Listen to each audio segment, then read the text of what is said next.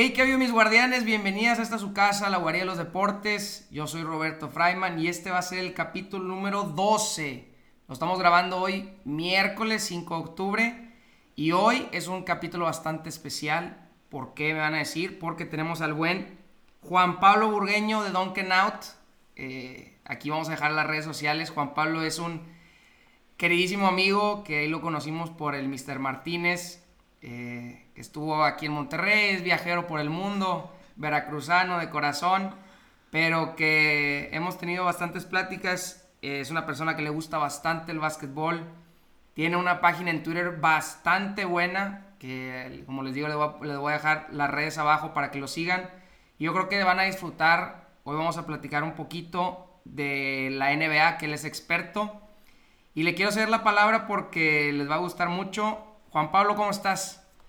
Muy bien, gracias. Un gusto de estar aquí contigo para hablar de la NBA. Ya extrañaba estar de invitado para hablar de esta liga que nos dejó en pausa unos dos meses, pero ya regresó a la pretemporada. Ya ha habido movimientos en el mercado y pues hay muchísimo de qué hablar cuando faltan un par de semanas para que inicie, ahora sí, la temporada regular.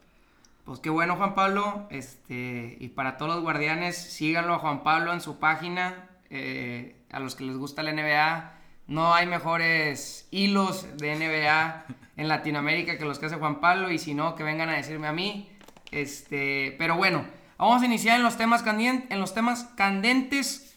¿De qué vamos a hablar hoy? Vamos a hablar de los rankings, de cómo irán los, cómo van los equipos en Fortaleza empezando este año, predicciones de cómo lo vamos a ver, tanto los top 5 de la conferencia del oeste y de la conferencia del este y cerrar con un tema bien controversial, que ya saben que aquí les nos, encanta lo controversial.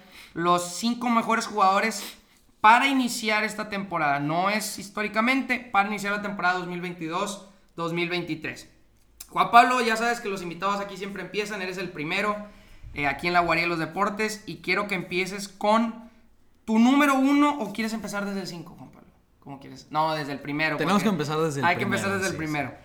El primero del oeste, yo creo que. No, no, no. No, no, no. El este. este el, este. El, oeste, creo que. El oeste está más debatido que el este. Está más debatido. Vamos a empezar con el este, Juan Pablo.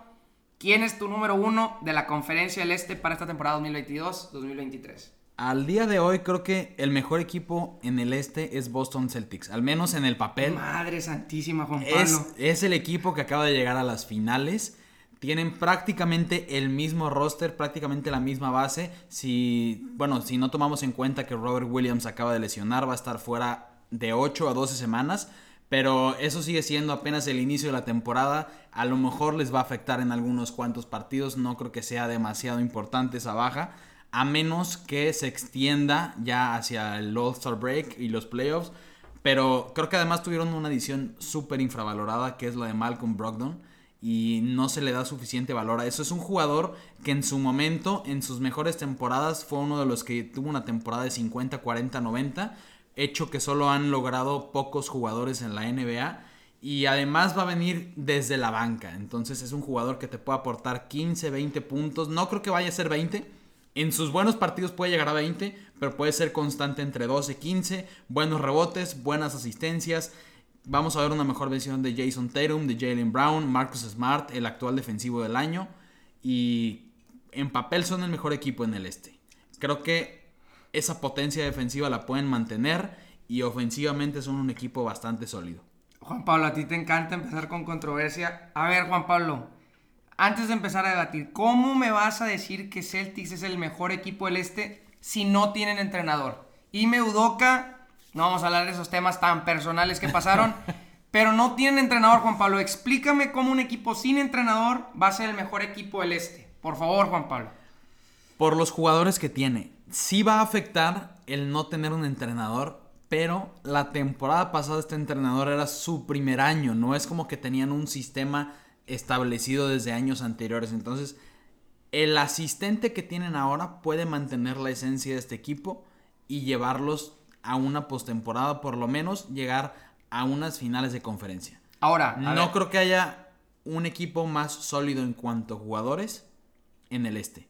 Probablemente hay equipos que tengan mejor coacheo, pero no hay un equipo que tenga mejor, mejores jugadores. O sea, tú pones este equipo de Boston tan talentoso como el de los Warriors del 2015-2016, que sin entrenador, sin, sin el coach Kerr, pueden ganar tantos partidos y con un asistente puedan llevarlos. ¿Tú crees que el valor de los coaches en la NBA no es tan importante para que... Digo, vimos que los Celtics perdieron las finales porque no cambiaron su método defensivo en contra de, de, Kirby. Hacían la misma juego defensivo y Kirby al no cambiarlo los hizo pagar y los hizo quedar campeones a los Warriors. Entonces, ¿qué valor le das al entrenador? Porque si yo te digo que Greg Popovich lo quitabas de los Spurs, aunque tuvieran a Tim Duncan, probablemente no quedan campeones las veces que quedaron campeones. Ponle sí una o dos, pero yo este equipo no lo veo tan talentoso ni lo suficientemente maduro para que sin un entrenador puedan llegar. Pero ¿qué piensas tú al respecto? Yo en este caso no le doy tanto peso al entrenador, porque es su primer año y todavía no lo puedo considerar como un genio en, en ese aspecto, como estás hablando de un Popovich, un Steve Kerr, que son literalmente genios y van a pasar a la historia como los mejores entrenadores en este deporte. Y creo que los, los Celtics tienen la esencia defensiva por el talento individual que tiene cada uno de sus jugadores. Si vemos sus números de la temporada pasada, no solo fueron uno de los mejores equipos defensivos, sino que sus cuatro, cuatro de sus cinco titulares estuvieron dentro de los jugadores con mejor rating defensivo. Entonces eso te habla de que saben jugar en conjunto y cada uno tiene su valor en la defensa. Entonces creo que eso los puede mantener. Sí van a tener que hacer ajustes, pero estoy hablando de que los estoy rankeando como número uno en temporada regular, porque playoffs es un mundo totalmente diferente y entonces en ese caso sí afectaría mucho más el coacheo porque tienen que hacer los ajustes que acabas de decir. Ahora, lo que mencionaste me queda claro. Yo sí creo que Malcolm Brogdon vaya a iniciar de titular. Yo a Celtics no lo tengo número uno, ahorita voy a decir el mío. Yo creo que va a ser Malcolm Brogdon de uno, va a ser el defensivo del año de dos. Yo creo que van a poner a Jalen Brown de 3 y a Jason Tatum de 4, aunque no sea su posición, y a Robert Williams ya que sea de titular de 5. El que va a tocar banca yo creo que va a ser Horford por la edad y yo creo que puede ser ese revulsivo ofensivo. Eso es lo que creo yo. Les va a dar mucho más estabilidad ofensiva lo que Malcolm Brogdon hace a lo que hace... Se me olvidó el nombre, ¿cómo se llama el jugador defensivo de Celtics? Este, el que ganó el defensivo del año. Marcus Smart. Marcus Smart. Marcus Smart no es un votador Marcus Smart no sabe dar asistencias. No, no es Entonces, yo creo que por eso Malcolm Brogdon va a iniciar de titular. Pero bueno, te voy a decir mi número uno y yo creo que no lo quisiste decir porque quieres crear controversia, Juan Pablo. Ya, ya, te, conocemos. El mejor equipo y el mejor, eh, digo, ya lo estoy diciendo desde ahorita, pero el mejor jugador de la NBA es Giannis Antetokounmpo y los Milwaukee Bucks es el mejor equipo del este. Eh, los Milwaukee Bucks nada más no llegaron a las finales y probablemente no ganaron el campeonato porque Chris Middleton se les lesionó. Yo creo que con Chris Middleton en el campo era un equipo que le ganaba a Boston en menos de, yo creo que en seis partidos iban 3-2 arriba, cerraban el juego 6, yo creo que sin problema, en casa. Eh, yo creo que con la incorporación de Joe Ingles, un buen tirador de 3, eh, que Yanis cada vez está siendo mejor asistidor de la pelota. Ya no solamente penetra, sino cuando penetra pasa la bola. Y yo creo que juegan para él. Eh, el otro día salió un video donde dice, yo no soy el mejor por ser el más talentoso, soy el mejor porque lo quiero más que todos. Entonces yo creo que Yanis eh, se va a aventar otra temporada como las que nos tiene acostumbrados de 30 puntos, 13 rebotes. Yo creo que va a incrementar su número de asistencias a probablemente 6 ya decir 7 es mucho, pero decir 6 sería algo bastante increíble para lo que hace Yanis. Digo, ya tiene prácticamente 6, son 5.9. Yo creo que sí, pero... que sea consistente en ese 6, 6, 5 sería un incremento bastante importante, más porque su juego sigue evolucionando. Lo vimos en el FIBA, sigue evolucionando Yanis y yo creo que Milwaukee. Ahora, si le pasa como la temporada pasada, que, que por no querer enfrentarse a un equipo como Brooklyn o que, que les tembló que hayan perdido el récord contra Boston puede ser una posibilidad, pero el equipo más fuerte y mi candidato número uno son los Bucks. Pero tú qué piensas, JP? No me disgusta para nada porque yo los tengo como número dos por milímetros. Literalmente es por nada. Y esto sí va a causar controversia porque tengo a Celtics como número uno en temporada regular. Pero los Bucks son mi candidato a ganar el anillo esta temporada que viene. Porque como dices, si se mantienen sanos, Chris Middleton, Drew Holiday, Giannis Antetokounmpo, tienes a tres de los mejores defensores en la NBA, considerando que a Giannis ahorita lo están tomando como el mejor defensor en la NBA. Se hizo las encuestas a los GMs, a los general managers de todos los equipos y el 48% de ellos dijo que Giannis era el mejor defensor hoy por hoy. El año pasado, el 47% de los, de los general managers dijo que Giannis era el mejor defensor. Y hace dos años, el 47% dijo lo mismo. Entonces, que tres años consecutivos digan que Giannis es el mejor jugador defensivo de la NBA y aparte esté siendo nominado a ser MVP y tener este increíble roster, creo que sí podría ser el número uno y yo creo que pueden ganar el anillo este año dependiendo qué suceda en los próximos años, si añaden una pieza joven de gran valor, podrían incluso crear una dinastía. Entonces, yo tengo los Bucks de 1 y a los Celtics de 2, y tú tienes a los Celtics de 1 y a los Bucks de 2. Eh, correcto. Creo que nada más a los Celtics, y yo creo que sí es algo... O sea, tú tienes nada más a los Celtics abajo por el entrenador. Si no hubiera este drama de Fíjate que al momento de hacer la lista, al momento de hacer la lista, puse a Celtics de dos por el entrenador. Fíjate que para mí sí tienen un valor, tiene un valor agregado, tiene un valor. He escuchado tantas veces decir a Shaq que Phil Jackson, por la tranquilidad que él tenía, teniendo superestrellas, hay veces que decía Shaq que tenía entrenadores que, que paniqueaban al momento de estar en momentos muy tensos, en partidos importantes o en postemporada. Creo que sí da un valor agregado bastante, bastante importante. Y yo creo que Imi Udoka tiene muy buena escuela, tiene la escuela de Greg Popovich. Entonces, sí creo que tiene jugadores talentosos, pero también hace, hace mucho este, por el equipo. Lo único que quiero señalar, a mí sí se me hace muy importante lo de Robert Williams. Robert Williams para mí es un jugador defensivo increíble. No, él, merecía el defensivo del año. o sea, si no se hubiera lesionado a media temporada, probablemente él se hubiera llevado. Es que Robert Williams, fíjate que es el jugador que le puede hacer, le puede hacer oposición a Yanis en, la pintura. No que le vaya a, lo vaya a parar, ni por nada por el estilo pero tiene la altura, tiene la, lo largo de los brazos, pero sus rodillas han estado fallando. Decían que se le botaba la, el kneecap y tenía muchos Esperemos regrese bien, pero yo por esa razón sí pongo a los Celtics de dos. Pero vamos a pasar al número 3.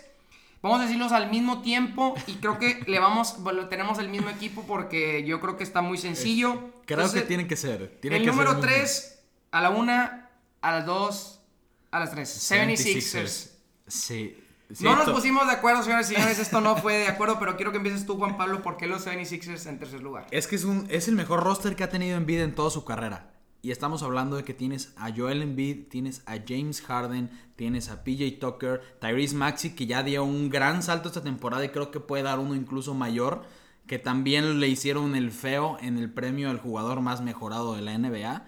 Y bueno, tienen ah, una profundidad. Jordan Poole se lo merecía todavía más. No estoy diciendo que no se lo merecía, pero no lo nominaron. Eso, le hicieron el feo y fue un jugador. Tyrese Max mejoró más, poco más de 8 puntos por partido. Casi dos rebotes, casi dos asistencias. Muy buenos números esa temporada. Y creo que sí puede ser mm, el shooting guard, porque obviamente James Harden lo van a utilizar más como votador.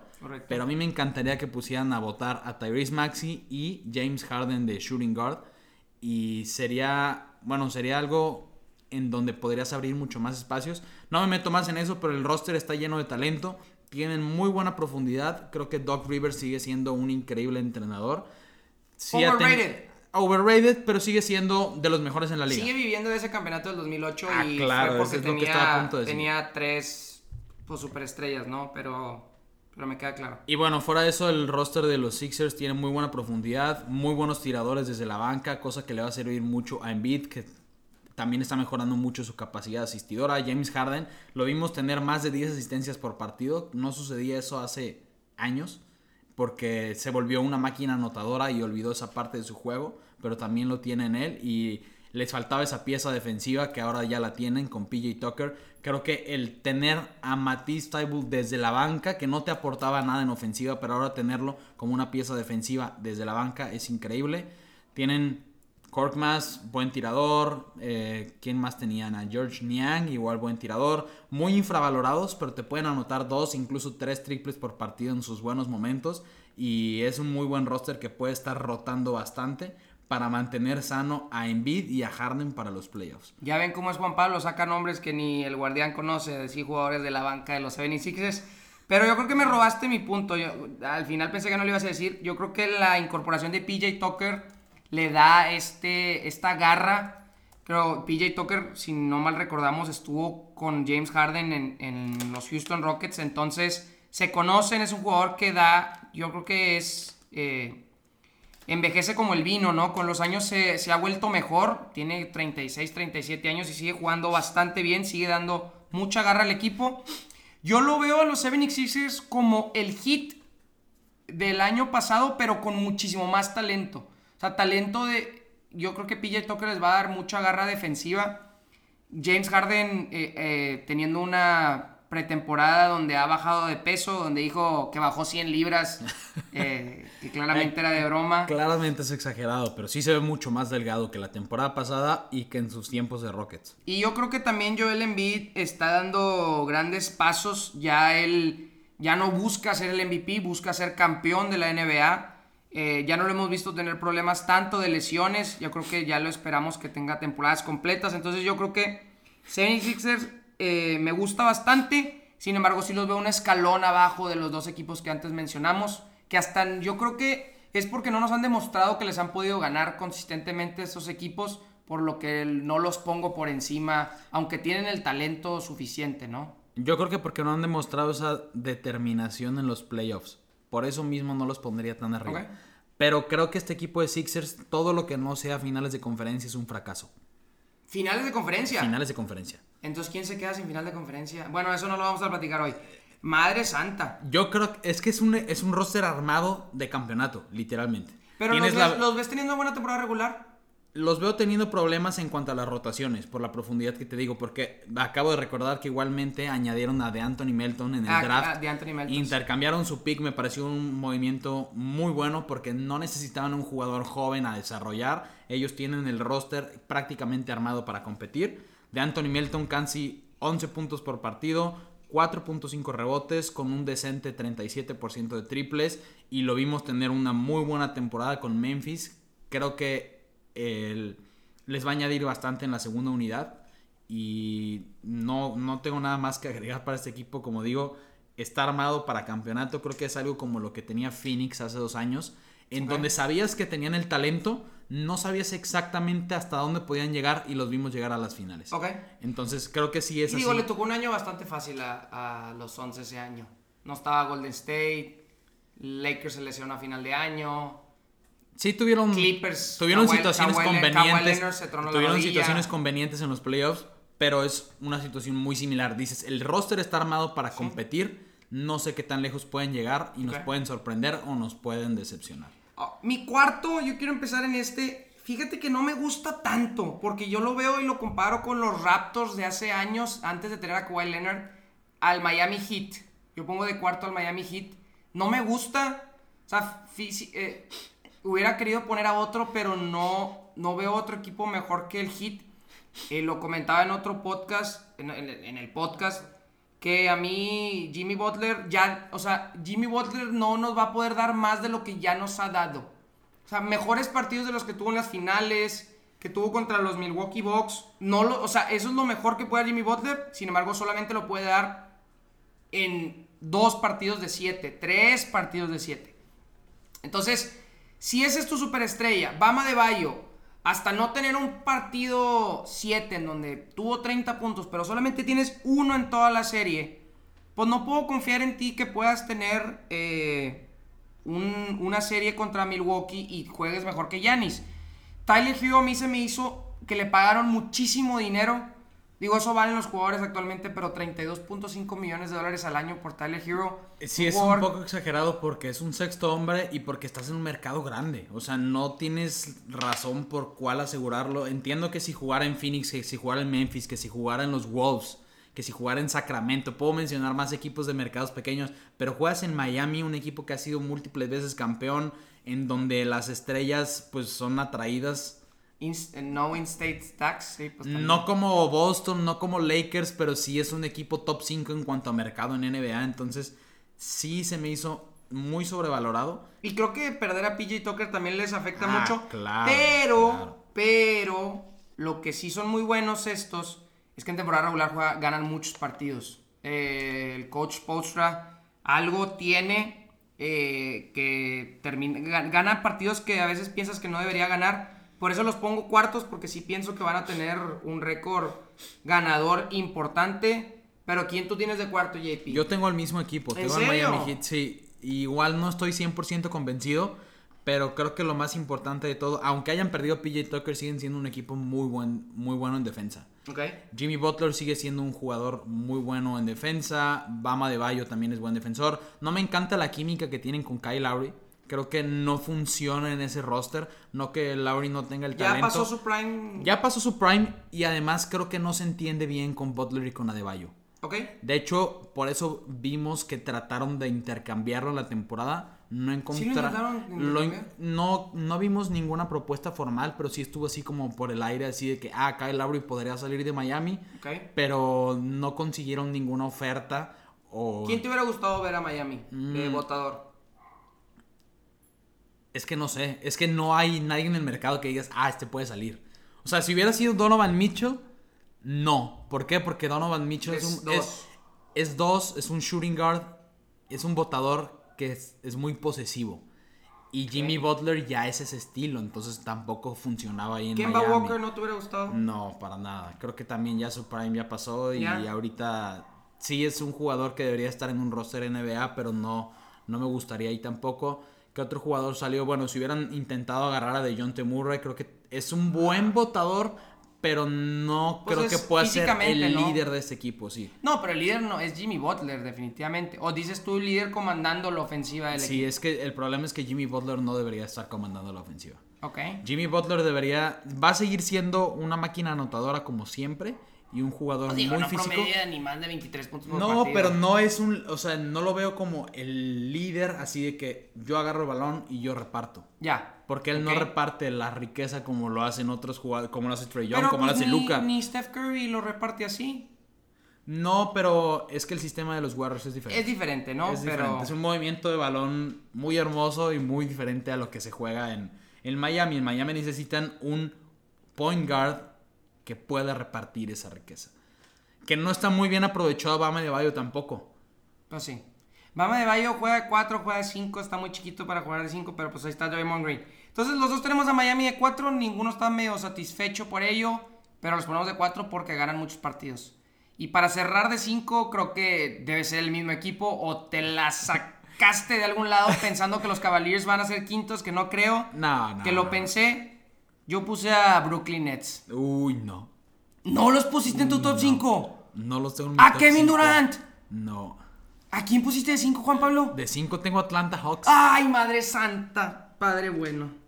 A ver, explícanos por qué. Tengo Atlanta. a los Hawks. La temporada pasada fueron la segunda mejor ofensiva con 115.4 puntos por partido. ¿Qué tan eficientes son, Juan Pablo? No son muy eficientes. No, pero acaban de añadir a DeJounte Murray y sí es un cambio mm, radical. Estás hablando de un jugador que es que podría cementarse como un all defensive esta temporada. ¿Ok? Es un jugador que promedia 9 asistencias por partido, 8 9 asistencias Van por a bajar. partido. Obviamente Trey van a bajar, promedia 10. pero no es a lo que voy, no es a que mantenga los números. El problema es que sabemos que tiene esa capacidad de asistir. Digo, entonces, en, en los Spurs era él y puro pelele. Pero si, a- y si puedes asistir a puro pelele, imagínate ahora teniendo a John Collins, teniendo a Capela en el pick and roll para los alley-oops. Entonces creo que ya tienes mucha más Bogdanovich variedad. juega ahí, ¿no? También. ¿Con quién? Bogdanovich. Claro, sí. Ok. Tienen un buen roster, un buen roster de titulares. Añadieron un novato que creo que va a estar bastante infravalorado, AJ Griffin, es un alero, lo añadieron en el draft. Le va a añadir mucha fisicalidad. Yo lo comparo en, lo- en- en uno de los hilos que hacía en Twitter. eh, tiene un físico muy parecido y un juego, un estilo de juego muy parecido al de Jimmy Butler. Ok. Entonces, no estoy diciendo que vaya a ser el próximo Jimmy Butler, pero la esencia del juego está ahí. Puede aportar desde la banca y creo que Trey Young y DeJounte Murray nos van a sorprender bastante esta temporada. Yo- Yo por- los, los tengo de 5.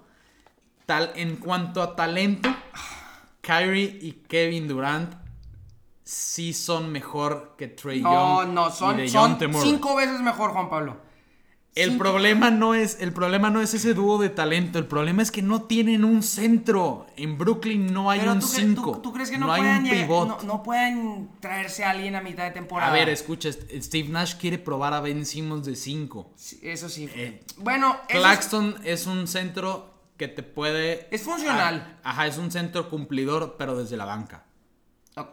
Que apenas quiere empezar a evolucionar a ser ese nuevo pivot, ese pivot. Pero les podemos moderno. robar a Atlanta a Capela. Sí Eh, se no, puede. No, lo van a soltar. Lo querían soltar hace la, antes, la temporada pasada, lo querían soltar.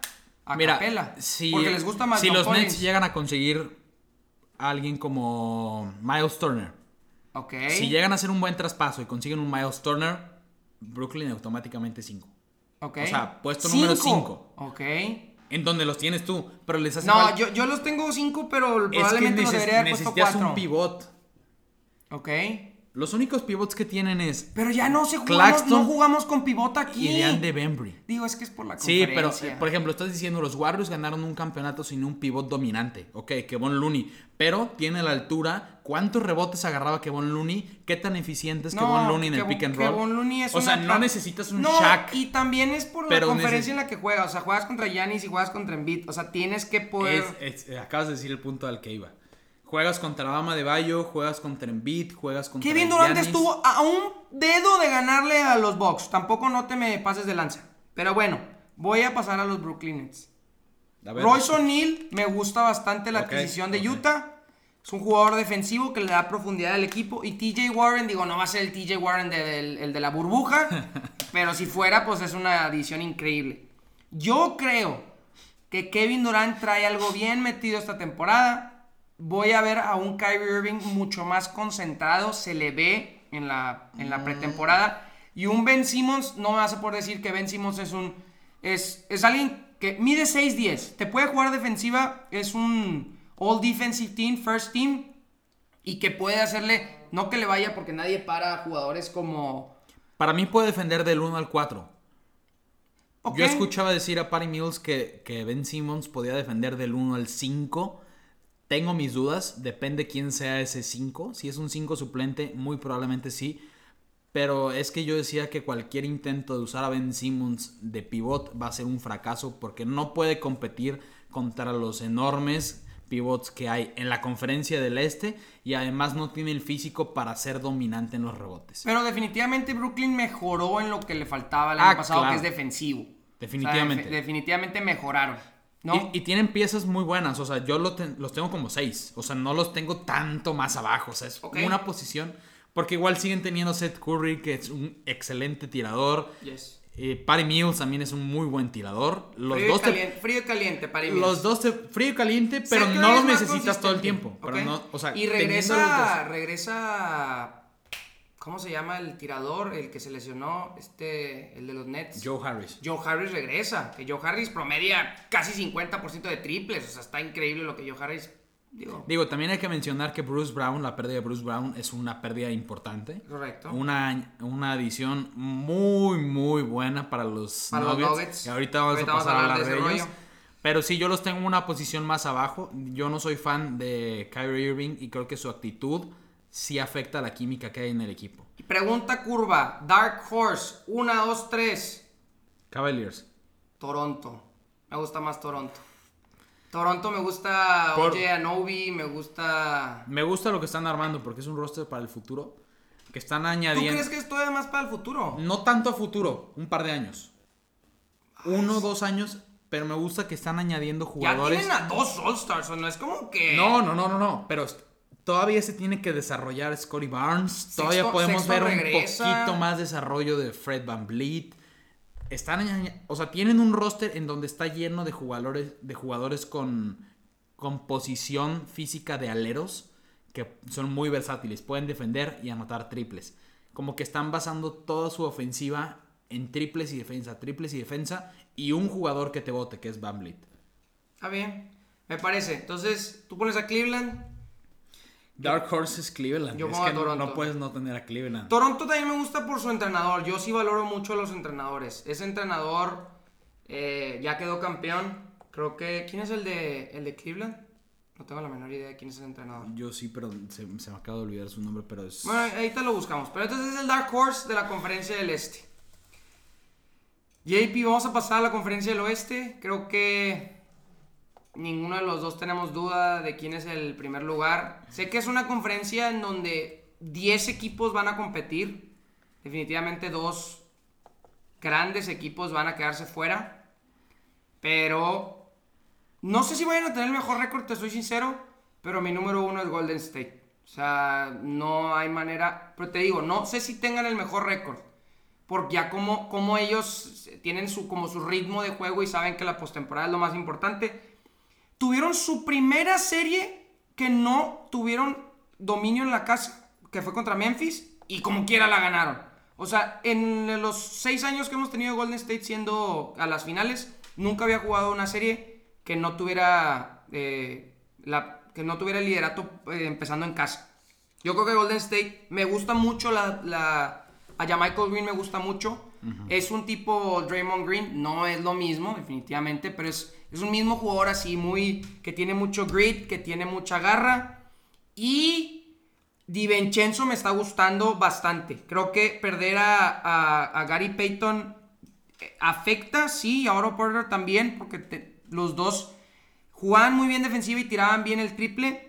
Pero es que tienen estos dos jugadores como a Jonathan Kaminga y a Moses Moody, que son unos asteriscos, más Kaminga, que si explotan... Tiene muchísimo potencial. Que si explota... Moses Moody tira muy bien de tres, muy bien de tres, y Kaminga si explota tipo como Tyron Maxi, este equipo se va a las nubes. Entonces, ¿tú qué piensas? ¿Cuál es tu número uno? Los, tengo exactamente a los Warriors como número uno, con signos de interrogación en cuanto a esos jugadores jóvenes que tienen, que tienen el talento, nos los han demostrado pero no sé si puedan cumplir como lo hacía Gary Payton, como lo hacía Toscano Anderson, como lo hacía Otto Porter. Porque ellos tres tenían un poquito más de experiencia y creo que la actitud era hustle, hustle. Romperse la madre para ser mejores en la segunda unidad.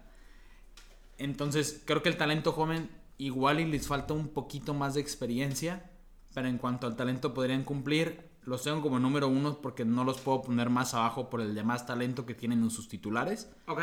Pero sí podrían terminar un 3, una posición 3, una posición 2, pero no bajan del puesto 1, 2 y 3. Ok. Me parece. O sea, por más problemas que tenga este equipo de Warriors, sin lesiones obviamente, no van a bajar del top 3. Creo que no discutimos en este y yo creo que un punto a señalar, yo sí creo que Steph Curry así como dicen, metió otro cambio. O sea, subió otro nivel de lo que lo hemos visto.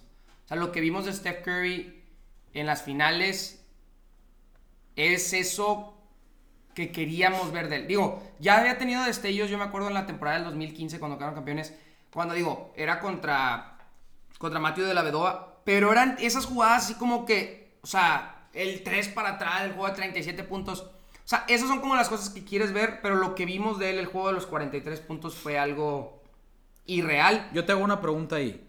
¿Crees que ya vimos el techo de Steph Curry? Es que lo que vimos en las finales, la verdad te soy sincero, o sea, sí fue como ver lo que hizo Yanis, lo que hizo Durant, lo que hizo LeBron. O sea, Giannis en el 20, Durant en el 17, LeBron en el, en el 12. O sea, sí fue como un pico muy alto. Si vemos algo más alto, Digo, para mí ya es top 10 de todos los tiempos. Es el número 10. De acuerdo. Eh, que si seguimos viendo, no creo que gane MVPs, pero ese nivel ya nada más lo va a poner en, la, en postemporada. Ese nivel ya de, ponerse el equipo totalmente al hombro. No, y no lo necesita. No lo necesita porque tiene un buen roster, porque ya vamos a ver un Clay Thompson sano. Esperemos no los 82 partidos, pero 70 juegos. Es un Clay Thompson que no ha jugado una temporada entera desde hace tres años. Es muy durable Clay Thompson. Y eso le va a ayudar bastante. Entonces, no necesitas. Fíjate que yo no sé si lo vaya a alcanzar más porque no sé qué. Porque creo que los, sus compañeros no lo van a dejar. O sea, va a ser más fácil. O sea, para mí, Poole va a jugar mejor. Clay Thompson va a jugar mejor. Entonces, no va a necesitar hacer tanto. Probablemente sea más eficiente tuvo su peor, de sus peores años tirando de 3, tirando 38.5%, una cosa así. Creo que lo va a volver a tener en 40 este año. Pero no sé si lo vayan a dejar sin como O sea, fue tanto lo que ocupaba la temporada pasada sacarse es como de yo lo tengo que hacer, que creo que no lo va a necesitar tanto, pero yo creo que Kirby está ahí muy arriba. Yo creo que ya vimos su techo. Ya lo vimos. Ya lo vimos. O sea, ya no lo. Físicamente está en su prime todavía. LeBron en, en su año 30. el- el- Y- la mejor igual- temporada de LeBron James para mí es la del 2018. 82 partidos, llevando a un equipo basura de los Cleveland Cavaliers a las finales. Era la misma edad que Curry. O sea, ese era el prime físico de LeBron James. Sí, yo creo que el prime físico de Curry ya está. O sea, ahorita está en la cima, va a empezar el declive. Ok. Aunque probablemente podemos ver un, un techo que no hemos visto en su eficiencia. Ok. Lo que dices ahorita de que los demás jugadores le van a ayudar, igual y mejora su triple, o sea, en cuanto a porcentaje, su tiro media distancia, sus libres siempre han sido de lo mejor en la historia, no solo de lo mejor en la liga.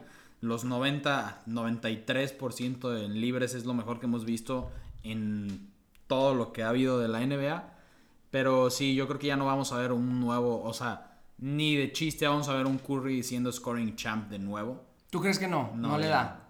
No es que no le dé, es que ya no lo necesita, lo acabas de mencionar. No, y ahorita te voy a mencionar quién va a ser el scoring champ mío. Yo ya lo había puesto en otro, en otro podcast de aquí de la guarida, pero, pero no. Yo no creo que ni sea ni Giannis ni Curry. Va a O sea, ser Zion Williamson. No, va a ser Sí, Zion Williamson. Va a ser Zion. ¿Quién es tu equipo número 2, Juan Pablo? Mi equipo número 2 en papel son Los Ángeles Clippers. Es. Ay, ¿por qué estamos tan iguales? Parece que nos pusimos de acuerdo, no nos van a creer aquí la Es que raza. ahora sí. Ahora sí estamos de acuerdo, sí. Clippers, sí lo ves, sí ves a Kawhi. Kawhi está, está muy grande. Está enorme, está enorme. Está muy grande. No, o sea, a mí se me hace muy grande. O sea, es que el problema con Kawhi Leonard, y creo que tú más bien sabes de eso. Cuando le dedicas más tiempo a la ofensiva, ¿qué dejas de, qué dejas de tener? Defensiva. defensiva. Kawhi Leonard es considerado por muchos top 10 en la historia de jugadores defensivos en la historia de la NBA. Lo que hacía con los primeros 6 años de su carrera era increíble. Parar a LeBron James, digo, nadie puede pararlo. Pero lo que hizo en las finales era increíble verlo. no, y no has visto. O sea, le- tener aquí a LeBron James que hiciera una cara de ya viene Kawhi Leonard en su se- segundo o tercer año. Era increíble que LeBron James se frustrara con un jugador de tan joven y que tiene unas manotas. Está, está inmenso, inmenso. Y tiene una envergadura eh, Está muy larguísima. Y además, algo que quiero mencionar es que Kawhi Leonard creo que es de los pocos que creo que puede limitar, porque es imposible parar, pero limitar a Giannis. Ok. Y jugando, o sea, es alero. Un, un Kawhi Leonard juega de 3 y para mí es de los pocos que puede limitar a Giannis jugando de 4. Pero es que la cosa aquí En es... el uno contra uno sí lo puede frustrar todo el juego. Ok. Y bueno, si nos vamos al demás roster, John Wall creo que ya vio sus mejores años, pero no. John Wall ya lo él- vio hace 5 años. Pero él lo dijo, no necesito ser el número uno. Nah, pero... Pero si pones a John Wall, la temporada que vimos hace dos años, porque el año pasado no jugó, eso también es importante, pero la, la temporada que tuvo hace dos años, que si no mal recuerdo fue con Wizards, tuvo, Wizards Houston. tuvo una temporada decente y John Wall creo que en cualquier equipo de la NBA podría ser un 2, o sea, el segundo mejor jugador. ¿En serio? dependiendo del roster. Dependiendo del equipo. O sea, si lo metes a un Celtic, si lo metes, si lo meto a Pero ni a Lakers, Pelicans, si lo ni- meto a Lakers es mejor que Westbrook, sin duda. Pero dijiste un 2. O sea, no un 2 de un jugador 2, de que la segunda estrella del equipo. Pero pues Anthony Davis y LeBron James. Yo pondría a John Wall arriba de Anthony Davis. ¡Qué madre santa! No en cuanto a Padre talento, bueno. pero en cuanto a ser la estrella sí sería mejor. Padre santísimo, ¿qué estás diciendo? Mejor que Anthony Davis. A mí no me gusta Anthony Davis, pero no puedes decir esas falsedades en este canal. ¿Qué estás diciendo? No vamos a hablar de eso ahorita, madre santa. Te lo tendría que explicar diferente. No estoy diciendo que. No es ni O sea- top 2 en Pelicans. Tipo, en, en, en- en- en un equipo como el tuyo, que es Dallas, sí lo sería porque Dallas no tiene otra estrella. En Dallas sí sería un 2, en Sacramento sería un 2, Ok. en, Pistons sería un 2, Ok, después de Kate. OKC sería un 2. O sea, sí puedo nombrar 10 equipos que sea un 2. Sí, pero son equipos. Y a lo que voy no con Anthony. Davis, no es que sea mejor que Anthony Davis, pero fungiría como la segunda estrella, es a lo que me refiero. ¿En serio? Es que tendría más posición del balón y por eso se tendría mejores números en ofensiva. Porque Anthony Davis en defensiva es un monstruo A mí Anthony es Davis un no mundo me gusta. totalmente a mí. Anthony Davis no me gusta. Yo soy una persona que no me gusta Anthony Davis. Nunca me ha gustado su juego. Siento que es un es un Yanis. Tiene más talento que Yanis y Yanis sin tener tanto talento ha tenido muchísimo Bueno, es que mejor. Yanis ya lo dijo, Yanis ya lo dijo. No, El talento no lo es Anthony todo. Davis no tiene, no, digo, específicamente no tiene, no, no, no lo desea tanto. Tiene un talento increíble, pero siempre se me ha hecho, digo, se ha puesto más grande últimamente, pero nunca se me hacía tan talentoso. Que lo barriera Golden State en su primer año de dominancia 4-0. Siempre lo barrían ese pelado. Ni con DeMarcus Cousins se hacía bueno. Pero bueno, Bueno, el demás roster. John Wall no va a ser un 2, va a ser un 3 porque Paul George es el 2. ok. Norman Powell, que puede jugar titular, puede jugar banca. Reggie Jackson, un tremendo defensor sí me gusta. que mantuvo a la ofensiva de los Clippers la temporada pasada sin ninguna de sus estrellas. Ivica Zubat, un pivot bastante infravalorado. gusta mucho. Luke Kennard. Lakers lo dejó de- Luke Kennard, el mejor tirador desde la esquina que hay en la NBA. Y es comprobado porque tuvo el mejor porcentaje de triples de toda la liga. Y ahora no necesita votar para nada. Es corre a las esquinas, regresa. Va a estar corriendo en línea eh, vertical todo el juego. Terrence Mann. Terrence Mann. Entonces creo que es un roster con una profundidad increíble. y me gusta el coach. Me gusta el coach, ¿cómo se llama? Y tienen, bueno, igual si mencionas a más, Marcus Morris, Robert Covington, que lo acaban de extender, que Robert es un igual, uno de los, bueno, en su momento uno de los mejores aleros 3D. Creo Sí. que ahorita sigue aportando bastante ya no de es, eso. ya no es top, pero sí no es, muy top, bueno. pero muy buena adición. coach Lu, Ty Lue, se me había olvidado. Ty Lue es muy bueno. Yo creo que es igual, no, no le quiero agregar más a los Clippers, son dos. No sé si cre- crees que queden top 3 en récord, o sea, sean lo, suficientemente consistentes o quieran guardarse para la postemporada. Yo creo que no van a ser top 2 en récord porque van a guardar a Kawhi Leonard. Y Ok. Kawhi Leonard sabemos que explota en playoffs y no en temporada regular. Kawhi Pero Leonard no me sorprendería si fueran el 2 en récord. Kawhi Leonard crees que tenga mejor temporada que la que tuvo con Raptors. Mm, Es difícil superar lo que hizo No, los porque va a estar limitado. O sea, le van a limitar minutos. Al principio, ¿tú crees? Ah, Sí, es que no, no lo van a querer arriesgar. Porque ahorita Clippers sí tiene el roster para poder llegar a sus primeras finales. Me parece bien. Número 3. Voy a empezar yo primero. A ver, di primero el tuyo, di primero el tuyo. Los Denver Nuggets.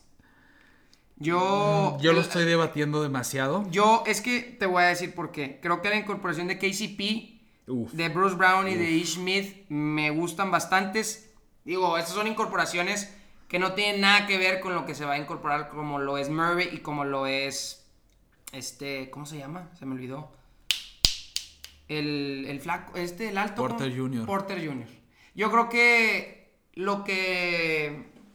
Lo que Jokic hizo o lo que está haciendo de hacer 2000 puntos, 1000 rebotes y 500 asistencias, tener casi, casi, casi 8, ¿no? Casi 8 asistencias por partido, creo que terminó en 7.9, una cosa así, si no estoy mal. Más o menos. Terminó en 7.9, casi 8. Es increíble lo que hace Jokic. O sea, es increíble cómo pasa la bola. O sea, la, la tira así, está en, está en el, en el poste, No, es que hace, te hace pases a lo Magic Johnson. Entonces, y yo creo que con estos, con estos dos, o sea, este, este triplete, tienen la juventud necesaria para poder llegar lejos. Ahora, es un equipo que, que ya ha estado ahí. O sea, en la burbuja llegó a las finales. Digo, el año pasado llegó a, a, a competirle a Golden State, pero pues sin estos dos jugadores, como es Murray y Porter, pues está complicado. Entonces yo sí creo que tienen la juventud necesaria para poder picar muy alto. Y Jokic no sé si le falte ser más agresivo, específicamente, porque sí lo es. O sea, contra Golden State hacía tiros increíbles. O sea, tenía partidos de 38 puntos, pero porque no había nadie más que notara. Pero no sé si se le puede tener otro gear a, a, a Jokic. O sea, ser y sacar esa fureza que a veces la saca Yanis. Que digo, pocos la tienen, ¿no? Estamos hablando de, creo que nada más tres jugadores, maybe cuatro en la historia de los últimos años han tenido esa garra Durant. LeBron, Yanis y Curry. O sea, no es algo que todo mundo lo tiene, así como de cargarse un equipo. Pero yo creo que por la juventud, yo creo que Nuggets yo lo pongo en tres, pero tú tres. Mi 3 está. No estoy s- 100% a gusto con mi 3, pero tiene que ser Phoenix Suns. Phoenix Suns. Yo también. Porque finales de conferencia el año pasado, finales el año antepasado. Sabemos que van a perder porque es inevitable que pierdan a Jay Crowder. Ya dijo que no va a estar en el. No estuvo en el training camp, no va a estar en la preseason. Ya está pidiendo casi casi su traspaso. Y también se fue Javel McGee. Y es, es a lo que iba. También se pierden a su centro suplente, su pilar DeAndre Ayton no está feliz en el equipo, no ha hablado con el entrenador. Hay muchos problemas internos. A mí, yo no soy fan de Booker. Tengo que levantar la mano y decirlo. A Yo- mí Devin Booker es overrated. Yo no soy fan de. Suns. Suns es overrated. Todo el equipo de Suns es overrated Pero es porque que es, un equipo de campeonato, pero Devin Booker es de los mejores escoltas que hay en la NBA.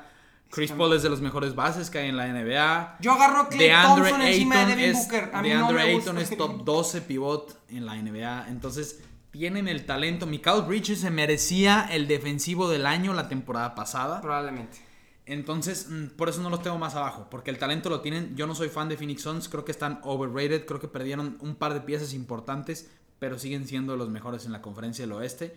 Y por la experiencia, están arriba de Nuggets. Yo los tengo de cuatros. eh, De cuatro. Porque yo eh, tengo a Nuggets de 4. Ok, yo los tengo de cuartos. La verdad es que los Suns sí les pensaba ponerlos de tres, pero después de estas tragedias es difícil regresar. Yo creo que están en el, en la, como que en la misma. Devin Booker está muy joven, pero yo creo que cayeron en este mismo eh, círculo vicioso que cayó Houston en su momento con Harden. De querer atacar el anillo.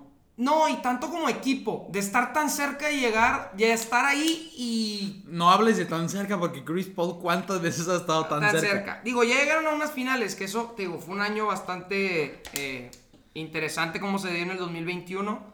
Pero yo no creo que les vaya a dar. Yo los tengo de 4. Pero yo te quiero hablar de mi equipo número 5. Ok, ya no hablamos de los Nuggets, yo nada más quiero mencionar Ah, rápido. de los. No, no, lo, lo único que quiero mencionar es que al igual que Embiid, este es el mejor equipo que ha tenido Jokic ¿Ok? y en un escenario ¿Quién es mejor? ¿Jokic o Embiid? Eh, Jokic. Jokic. ¿En serio? Es que Jokic ofrece ligeramente mejor defensa. Es Lige- mejor- ¿Defensa? Ligeramente, sí. ¿Embiid? ¿Embiid es mejor defensivo? Pero es que Jokic puede salir a defender el perímetro. Es que yo... Tiene ligeramente mejor versatilidad. Digo, Embiid Steph es- Curry lo hace pomadita, digo, pero aquí no pero hace se hace más pomada en Bid, porque es un poquito más. Yo pongo a. Jokic, yo también considero, yo, pero yo pongo a Jokic específicamente arriba por lo que hace ofensivamente.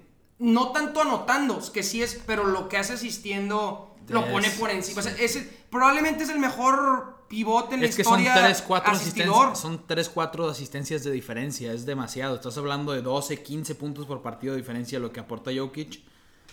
Pero creo que estaría increíble ver una final Sixers contra Nuggets, los dos mejores pivots en la NBA, los dos pivots modernos con estos equipazos que tienen, estaría bien interesante verlos en unas finales. Difícil que suceda, tendría que pasar ahí varias catástrofes para que eso sucediera. Pero el equipo número 5, porque vamos, vamos largos y tendidos, ya llevamos 47 minutos, pero no hay bronca. Ya, ya estamos aquí, ya estamos ya metidos. estamos en la recta final. Mi equipo 5 son los Grizzlies, son los Memphis Grizzlies. Yo creo que aquí va a estar el mejor anotador de la liga. Jamorant va a Ja meter más de 31, 32 par- puntos por partido. Yo creo que se nos destapa Jamorant esta temporada. Todavía más. No mereció ganar el, el Most Improved Player. Es como cuando no se lo dieron a Steph Curry cuando tuvo su, su, su MVP a su segundo MVP. O sea, no se lo merecía. Yo se lo hubiera dado a, a- a Jamal Murray. Jamal Murray casi produce un triple doble en la temporada. Pero yo creo que con la, la, la adquisición... Jamal Murray de John Murray. De John Murray, tienes razón. tienes mucha razón, de John. Yo creo que con la adquisición del máximo ganador en los últimos 10 años, Danny Green, en la posición de 3, se le va, digo, de Anthony Melton y Kyle Anderson. Pero yo creo que con Desmond Bain, con, con Jared Jackson Jr., que también es un. Ya realmente tiene su cuerpo de hombre, como dirían, jugando defensivo de una manera increíble, tirando unos treces, un triples rarísimos que, podría ser el defensivo del año. ¿eh? podría ser el de- candidato defensivo del año. Top 3 para defensivo del año. Probablemente. Y yo creo que lo que, ha- o sea, digo, volví a ver las highlights de, de en contra de Golden State y es increíble. O sea, es absurdo lo que hace Juan Pablo. Es absurdo. Es absurdo los, lo- lo- los, los cambios de, de movimiento, de giro. Esperemos, esperemos y le toquemos madera en todos lados. Que no le pase lo que le pasó a Derrick Rose porque es demasiado explosivo. O sea, lo que brinca, cómo se mueve. Esa última jugada del partido 1 en donde agarra la, la bola en medio campo, ataca el aro de manera increíble y nada más lanza la bola. O sea, en una en cuestión de 2-3 segundos es increíble. Yo creo, sí se va a destapar. Yo sí creo que vayan a volver a tener una temporada de top 1, top 2 récord. Y yo creo que Jamorant va a ser candidato top 3 al MVP porque va a promediar arriba de 30, 31, 32 puntos por partido.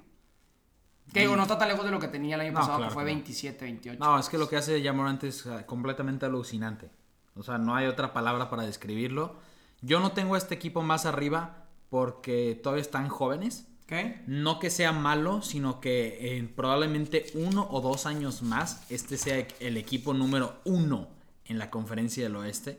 No me sorprendería, ¿por qué? Porque todos son jóvenes. O sea, el más grande de este equipo es Steven Adams, que aparte es una ganga tenerlo por 12 millones de dólares. O sea, es uno de los pivots más infravalorados que hay en la liga.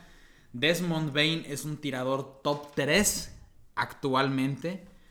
Es uno de los más eficientes, es uno de los que tiene mejores números, tres triples por partido. Como mencionabas, Danny Green, Dylan Brooks, un excelente defensor igual, Tyus Jones, Brandon Clark.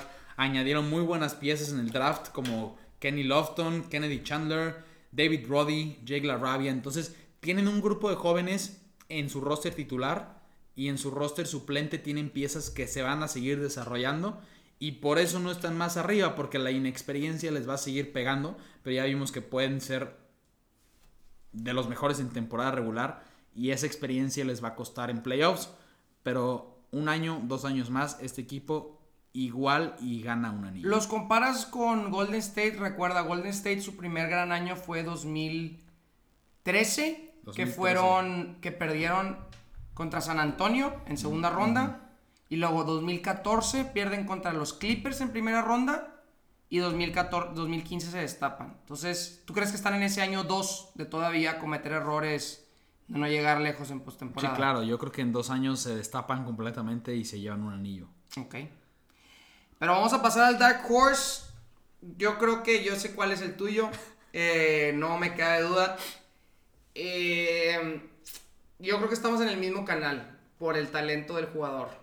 Tienes a los Mavericks como Yo Dark tengo a los Dallas Mavericks de... Pero por el talento del jugador, por el talento de lo que es Doncic No, y va a estar bien infravalorado ese dúo que va a tener con, con Christian Wood. con Christian Wood. Mejoraron bastante lo que necesitaban con McGee.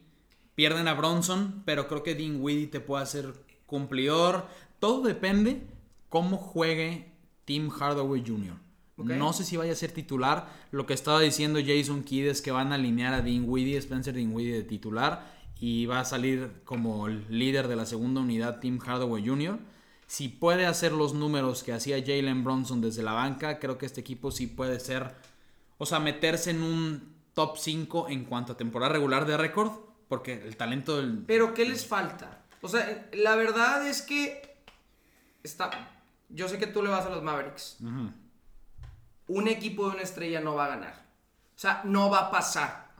O sea, Giannis Middleton para mí digo es un borderline star, pero sí es un star que fue creciendo. O sea, no, no, no lo trajeron. Es que No sé si ustedes tengan ni a un Chris Middleton. Ah, se tuvieron que como quiera traer a un Drew Holiday. Entonces, ¿quién es tu Chris Middleton y quién va a ser tu Drew Holiday? O sea, no veo... El talento de Luca es of the, of, of the roof. O sea, no, no, no hay mejor jugador que él. Pero hay veces también verlos jugar, digo, es mi Dark Horse, pero verlos jugar es... Este güey nada más tiene la pelota, bota para él y pasa la bola. O sea, todo pasa conforme a él. No es muy eficiente su juego. Tira mucho tres step back threes que no son muy eficientes. Es muy bueno. O sea, tiene sus partidos de 40 puntos, pero ¿a qué tantos tiros? ¿Y a quién, a- en quién va a confiar para hacer esa segunda estrella? Porque a veces hasta está la estrella y no le da tanto la bola.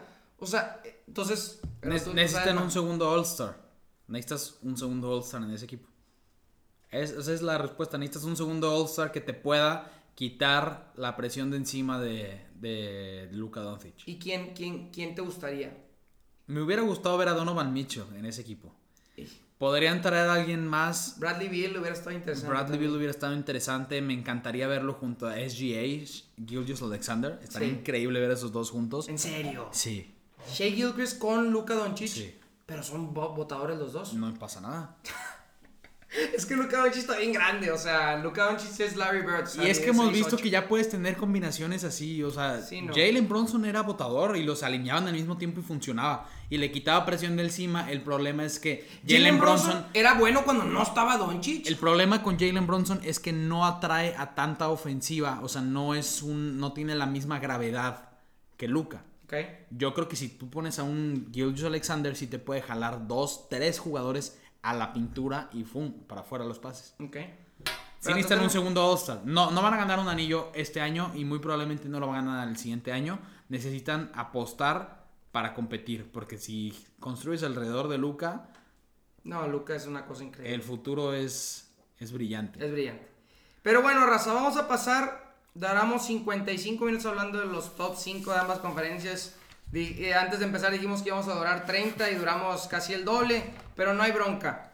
Vamos a pasar ya por último a los top 5 mejores jugadores. Aquí yo sí que me gustaría empezar del 5 para abajo. Ok. Y digo, probablemente ya la raza ya sabe quién es el 1. Pero me gustaría empezar a debatir porque yo de 5 tengo una muy buen pick. Este, acuérdense, es para la temporada 2002-2023, 2022-2023. No es all time ni quién es mejor que el otro, sino cómo lo vamos a ver Ah, proyectados. ojo, y es talento individual. Talento individual, sin ver equipos. Es, es mejores jugadores, sin importar el equipo que tengan y qué tan lejos pueda llegar ese equipo. Juan Pablo, empieza tú. Número 5, tienes a. Joel Embiid. Madre santa. Número 5 es Joel Embiid. El scoring champ no lo puedes tener fuera del top 5. Ok. Es un pivot que acaba de ser scoring champ. Nadie había sido el scoring champ en esa posición desde Shaquille O'Neal En en, 2000. 2001 o en el 2000. No, en el 2000. Me está... La del 99-2000. Sí, estoy, estoy fue, por la, fechas. fue no la de su MVP. No. Lo del- sí, fue la del 99-2000 porque la del 2001 creo que fue el que la ganó Allen Iverson. Sí, pero fue en esos años. El chiste Sí. es que nadie lo hace en los últimos 22 años, 20 Correcto. años. Entonces no lo puedes tener más abajo. Vimos que tiene la capacidad asistidora, ya lo mencionamos. Máquina reboteadora, máquina anotadora. En defensa es de los más sólidos que hay. Protector del aro, creo que no hay cinco mejores que él hoy por hoy. Ok. Entonces por eso es top 5. O sea, no lo puedes tener más abajo. El scoring, o sea, el scoring champ no puede estar fuera del top 5. Yo tengo al mismísimo LeBron James, de número 5. ¿Ok? No me Para disgusta. mí, LeBron James promedió 30 puntos, una cosa muy pequeña al scoring champ, entonces no lo veo tan lejos de lo que tú puedas decir de Joel Embiid ofensivamente. Es que lo Eh, lejos está en que los Lakers no tenían a ninguna otra pieza que aportara. Me parece de acuerdo. Ahora, también James Harden no jugaba tan bien, no había quien más anotara la bola en ese equipo. No, pero te produce más que Anthony Davis, que Me- se estuvo rompiendo Digo, a cada rato. Anthony Davis no jugó. Más que Russell Westbrook, entonces sí es una diferencia. Yo LeBron James sí lo pongo de 5 todavía por, no tanto por respeto, por lo que juega. La- de LeBron James, eh, la manera en la que mete la pelota en, el aro, asiste, eh, juega como entrenador adentro del campo, ¿no? Entonces, yo sí creo que todavía hay que respetarle a LeBron James, cuando menos a inicio de temporada, este lugar número 5, que no es por antigüedad, sino es porque ha venido jugando también. Como un jugador en su temporada 19 mete 30 puntos. Nunca lo habíamos visto. Ahora me van a decir que jugó 56 partidos, menos de 60, pero ¿qué jugador en esos años anota tantos puntos como LeBron? No lo hay. Entonces yo de 5 tengo a LeBron James y de cuarto quiero iniciar yo. Yo tengo al two-time MVP Nikola Jokic. Es un jugador que, como lo comentaba anteriormente, que lo tengo tan alto por cómo asiste la pelota. O sea, realmente sí es un point center. O sea, es un jugador que, que te juega el 5 Ok. y te juega en la- eh, defensivamente en la, en, la, en la manera ofensiva, te juega como si fuera el 1. Realmente es el botador de ese equipo, es el comandante de ese equipo. Que como digo, 2000 puntos, 1000 rebotes y 500 asistencias, nadie en la historia lo había hecho, ni Magic Johnson, ni Michael Jordan, LeBron James, nadie lo había hecho. No creo que alguien lo repita pronto, porque tener más de 26 puntos, 13, 12 rebotes y 8 asistencias casi es una locura total. O sea, es una locura por la cantidad de rebotes. Por lo otro, Una probablemente sí locura por pueda. la posición en la que juega. Sí, no, no. Maybe puede ser Yanis, pero Yanis no Digo, creo que igual esos números van a volver un poco más a la realidad. a la normalidad. Teniendo a Jamal Murray y Porter Jr. y las demás piezas. en puntos no creo. Puntos van a ser 26, Rebotes van a ser dos. Lo que va a bajar es en asistencias, va a bajar a 6. Va a tener mínimo un 22-10-5. 22. ¿Tú Es- crees que baje tanto puntos? Es que Jamal Murray es un jugador que puede promediar hasta 20. No creo que llegue a 20, pero puede tener ¿No 10. crees que llegue a 20? No, no porque hay más, es que hay más piezas. Ya tienes a Aaron Gordon que no jugaba con ellos antes. Damn. Aaron Gordon te va a promediar unos 10 porque es más defensivo que ofensivo. Porter. Porter, Jr. te va a promediar unos 15. Luego Jamal Murray unos 18. Jokic arriba de 20, 20, Ok. 22. Tienes a Bruce Brown. O sea, tienen KCP, tienen muchas más piezas ofensivas que esos números tienen que reducir de algún lado. Y Pero va a tener un 22-10-5, Y bastante sólido. digo, Colorado, o sea, el equipo de los Nuggets, los dueños son los, si no estoy equivocado, es, son los dueños de, creo que es Stan, Con- Stan Kroenke, que es el dueño de los Rams.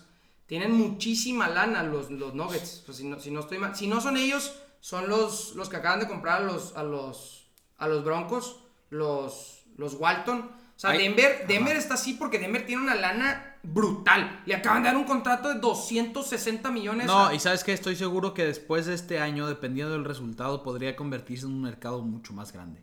No, Colorado, Colorado crece mucho. no top creciendo 5, pero sí un mercado top 10 en la NBA. Yo creo que sí. Yo tengo a, a Jokic, ¿tú a quién tienes? Yo te va a parecer sorprendente porque ya sabes que es mi jugador favorito, pero Luca está. Luka está en el número 4. Ok. Ah, he, he debatido con esto, pero viendo muy bien su eficiencia, no es eficiente de 3. No. Es de los jugadores que mejor sabe crear espacio para tirar de 3, pero le hace falta ser más eficiente. Cuando está en el medio campo, es de los más eficientes que hay. O sea, tirando de media distancia, metiéndose a la pintura, Es asistencia, digo, haciendo asistencias es borderline lo que hace Jokic. Mm, Incluso mejor, mejor. mejor. Yo creo que mejor. Igual O sea, yo es creo un- que abajo de LeBron es James muy buen es asistidor, pero pasado. por dos puntos lo tengo más abajo de los otros tres que vienen arriba. Número uno, su eficiencia en triples. Creo que debería intentarlos de una forma mucho más inteligente. O sea, hay veces que... Los intenta de más. Yo que veo, ah, exacto, a esto es lo que voy. Yo que veo tantos juegos de él, los intenta de más porque sabe que los puede meter, pero ese ego lo tiene que dejar de lado. Y segundo, su defensa. Mejoró, Mejoró, mejoró, bastante, mejoró bastante. Se vio mucho más inteligente, se sabe posicionar mejor, pero creo que sí tiene el físico para ser un mejor defensor. Ok. Pero tiene que trabajar en su físico, literalmente. O sea, tiene que enfocarse más en estar más delgado, en ser más rápido, en ser más fuerte. Lo vimos que lo estuvo haciendo y mejoró muchísimo en el Eurobasket. Entonces el potencial está ahí, pero con lo que hemos visto la temporada pasada, todavía no lo considero lo suficientemente fuerte en defensa como para tenerlo dentro de un top 3. Yo lo tengo en mi top 3. Él es Luka Doncic, es mi, es mi tercer mejor jugador. Yo sí definitivamente mm, lo veo más delgado. Me gustaría verlo más fuerte. Pero también, o sea, ¿qué jugador europeo hemos visto que tenga un- una musculatura? No, es que no necesita un físico de Jimmy Butler, no necesita un físico de... Me de claro, pero, Mitchell, pero no, como, como dicen, no, no le caería mal. Ah, claro que no. Pero Dirk Nowitzki no lo tuvo, Jokic no lo tiene. O sea, creo que se podría, ¿no? Pero tendría que haber una, una voluntad de él de querer hacerlo, ¿no? Este, yo creo que él también se siente muy cómodo como juega, pero tiene 23 años, tiene nuestra edad. Entonces, sí va a ser interesante verlo. Sí, para falta, mí, falta esa evolución. para mí va a todavía. volver a ser candidato número uno para ganar el MVP este año. Totalmente de acuerdo. Porque yo sí creo que sí se va a aventar entre. Digo, los números que se avienta son irreales. Se avienta 29, 8 y 8. O 29, 9 y 8. O sea, va a, va a ser algo muy parecido. Pero empezando más fuerte al inicio, va a ser candidato. Las ah, claro, dos es, lo que le falta. Lo que le falta es llegar en forma in- a, iniciar la temporada y con eso tienes un MVP asegurado. Es correcto. Entonces, yo lo tengo de top 3. Tu top 3 es. Mi top 3 es Stephen Curry. Stephen Curry. Stephen Curry. Eh, lo tengo buen puesto. Ok. No le hice el feo Ok. como ESPN un puesto más abajo fuera del top 3. Stephen Curry es el tercer mejor No, Stephen jugador. Curry lo pusieron de quinto. Lo pusieron de quinto, De lo quinto. pusieron abajo en Embiid. Sí. Ok. Yo lo tengo de 3. Excelente anotador, el mejor tirador de la historia. Creo que no hace falta añadir, ni mencionar nada más. Lo tengo ahí porque no es mejor defensor que los dos que vienen arriba. Ahora, Porque Curry es un defensor muy inteligente. Es que, ¿por qué mejoró su defensiva? específicamente, a ver si estamos en la misma sintonía. Es Su que- es que defensiva lo mejor- mejoró porque Lo mejoró por varios aspectos. subió su masa muscular. Subió su masa muscular, como decíamos, está en su prime de físico, o sea, es, es muy veloz, se sabe posicionar, Tiene un cardio increíble. sabe leer las jugadas, se ve que estudia a sus oponentes y por eso puede hacer esas anticipaciones para los robos, sabe incomodar a sus rivales. El problema es que no siempre defiende al mejor jugador del equipo contrario y no puede competir contra los interiores de gran tamaño. Pero lo- Esas son sus dos deficiencias. No es lo que le piden. Lo que le piden lo hace a la perfección. Correcto. Pero en un momento que le pongan una pantalla y tenga que defender un Kevin Durant, un LeBron James, un Luca, un Giannis, un Jokic, no lo va a poder hacer. Yo lo que, yo, yo fíjate que a mí Kirby, lo que vi haciendo contra Morant, o sea, defensivamente, lo que lo vi haciendo en contra de, digo, no, no Luka Doncic porque le pusieron a, a- a Wiggins, pero lo que hacía en contra de Marcus Smart, o lo que hacía en contra de los que le ponían, o sea, realmente sí, no te ponen al mejor jugador ofensivo, pero cómo resuelve con los jugadores que le ponen, es increíble lo que hace, más lo que te hace ofensivamente. Corre todas las jugadas. O sea, el cardio que tienes. Nadie tiene un mejor cardio que Steph Curry en, en la liga. O sea, nadie. Si. Luka Doncic hiciera lo que él, se me da un tiro en la pata al día siguiente. O sea, es increíble lo que corre. O sea, es una cosa brutal. Entonces, para mí es mi top 2. Ok. Eh, yo lo pongo por su ofensiva, por cómo corre, por su madurez. Creo que dio un brinco increíble. O sea, después de ver lo que vimos la temporada pasada en las finales, no habría manera de decir que una no puede ser el mejor jugador. Sin embargo, aunque haya hecho eso, realmente no vimos al que es el mejor jugador en las finales porque se le lesionó un compañero. O sea, y estuvo muy cerca de llegar. O sea, aunque pese a. Entonces, y porque defensivamente es mejor el, el otro jugador. Entonces, yo por eso no lo pongo primero a Curry. Yo para mí Curry, por lo que hizo en las finales, yo lo hubiera puesto como uno. Pero como dices, o sea, es tan bueno defensivamente el otro jugador, como dicen lo- Lord Voldemort, que no lo vamos a decir ahorita. o sea, es tan bueno defensivamente que no lo puedes poner dos. O sea, no lo puedes poner dos porque, porque no, no, no se puede. O sea, no. Entonces, Yo tengo en el 2 al actual dos veces MVP, Nikola Jokic. ok, Ya no hay que agregar nada más, pero es mejor defensivamente que Curry. ok. Puede proteger el proteger la pintura, protector del aro, se puede salir al perímetro, asistencia, rebotes, puntos. Entonces, por one eso on- lo digo, one on one los vimos jugando en playoffs. No era una fair fight. O sea, no era una pelea justa. Pero así Eh. Kirby le hace con todos los que piensan que son mejor que él. Pero Los estás de hace acuerdo que un uno contra uno no es justo Curry teniendo el balón contra Jokic y no es justo Jokic teniendo el balón contra Curry. No, no, no. lo O sea, ninguno de los dos se puede ¿Sí defender. se te hace tan bueno defensivamente Jokic? Tiene números sólidos en defensa.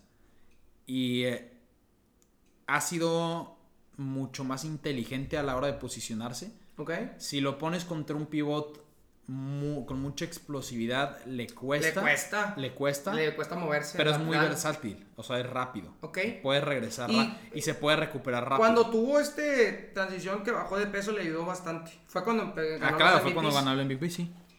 Y el número uno, creo que no tenemos discusión alguna, tanto ofensivo y defensivamente. Y, y yo creo que lo más importante es la mentalidad, que es lo que lo lleva a estar donde está. Giannis Antetokounmpo, The Greek Freak.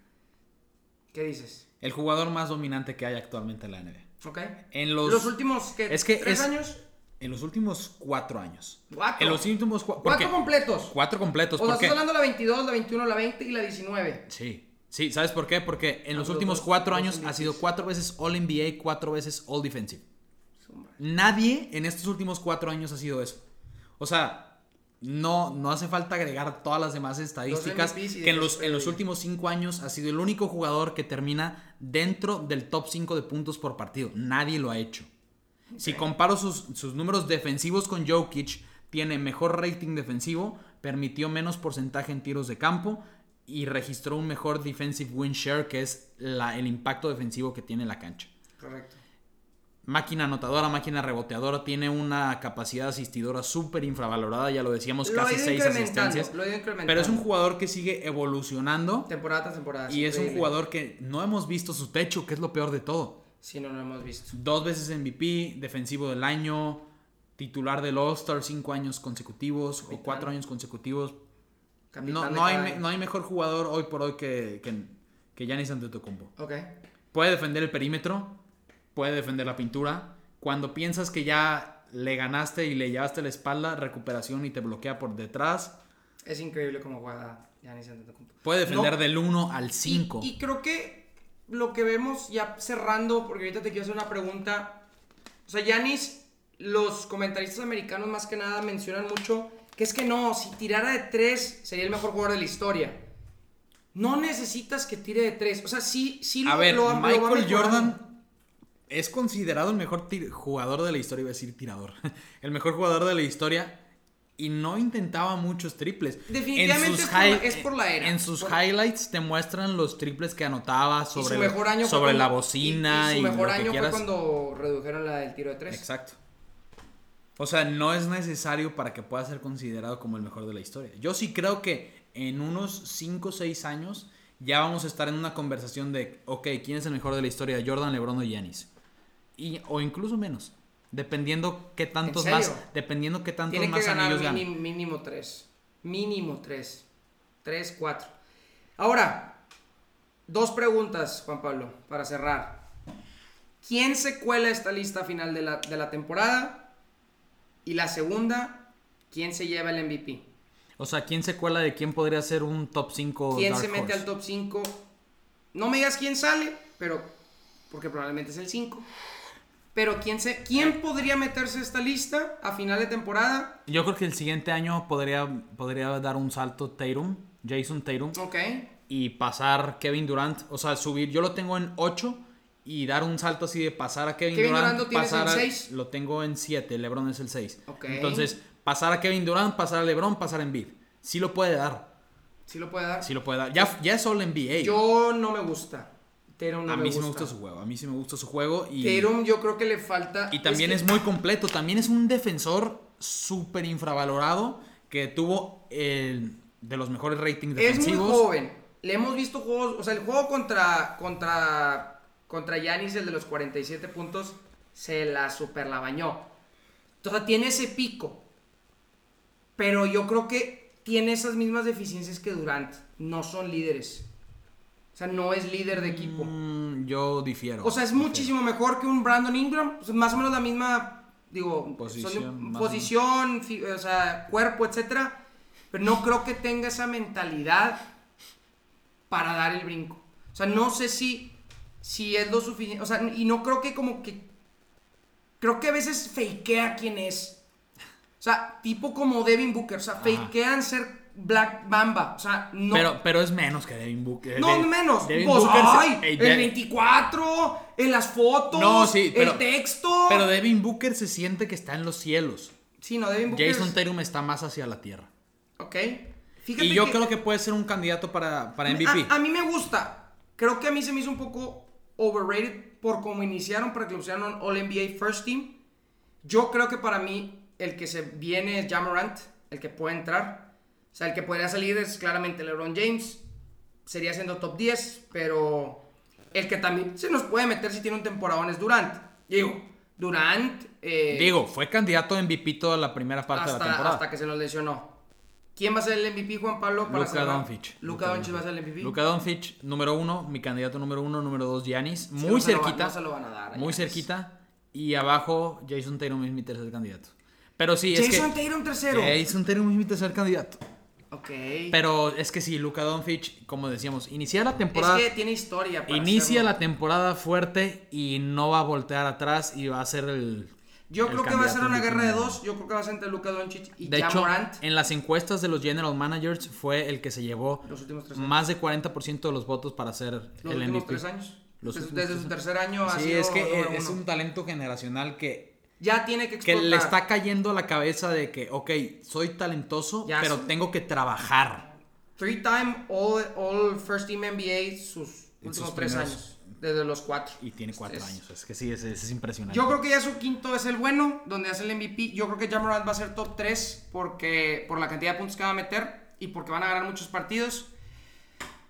Raza, duramos casi una hora 15. Estuvo muy bueno el capítulo. Ahí después vamos a tener a JP si yo estoy en su podcast o regresa más después de la temporada y ahí tenemos planeadas ciertas cosas.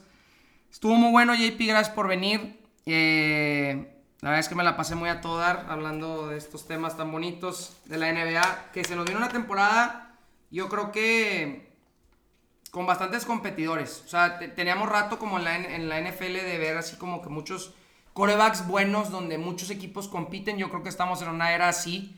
creo que estamos en la era más competitiva de la NBA. ¿En la historia? O sea, yo creo que sí en la historia, ¿eh? De los 10 equipos que mencionamos en nuestros tops, todos tienen al menos una superestrella. Ok. y eso no se veía hace cuántos años. o sea, de los tops que tenemos, como te decía, podemos ver una final de Sixers y Nuggets si las cosas se acomodan. Y no los puedes descartar a ninguno de los dos. Ok. Eh, y no hay super equipos, ¿no? O sea, realmente ya, hay, ya tienen máximo dos. O sea, no hay tres. Ajá, pero es que realmente los Big Threes que hay tienen siempre un jugador infravalorado.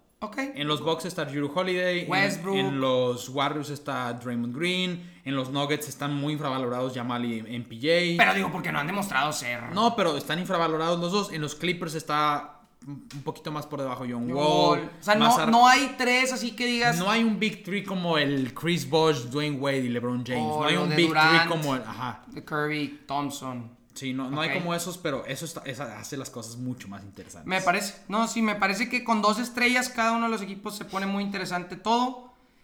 Raza, yo creo que esto va a ser todo por hoy. Estuvo muy bueno. Eh, les vuelvo a recordar, sigan al buen JP en su cuenta de Dunk and Out, que es D-U-N-K-N-out O-U-T. Este, hace los mejores hilos en Twitter este, digo, si están hasta aquí, hasta ahorita al final, lo hubiera dicho el, el antes, lo dije al inicio, pero no el nombre.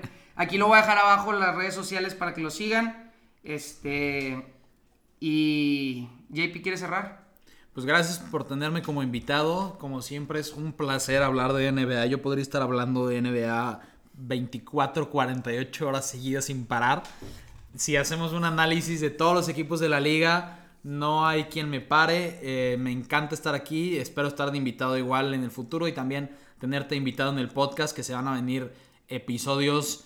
Dos episodios semanales, va a haber hilos como siempre, artículos, entonces si se quieren dar una vuelta ahí por la página de Twitter, desayunamos, comemos y cenamos baloncesto y NBA y tenemos todas las noticias, comentarios, minuto a minuto, todo lo que quieras de la NBA está ahí en Twitter sí háganle caso porque sí está, está muy cañón lo que hace JP, la verdad es que se esfuerza mucho y es una gran inspiración para el guardián de, de estar aquí, ¿no? Pero gracias, eso ha sido todo por hoy, les mando un abrazo y hasta la próxima, chao.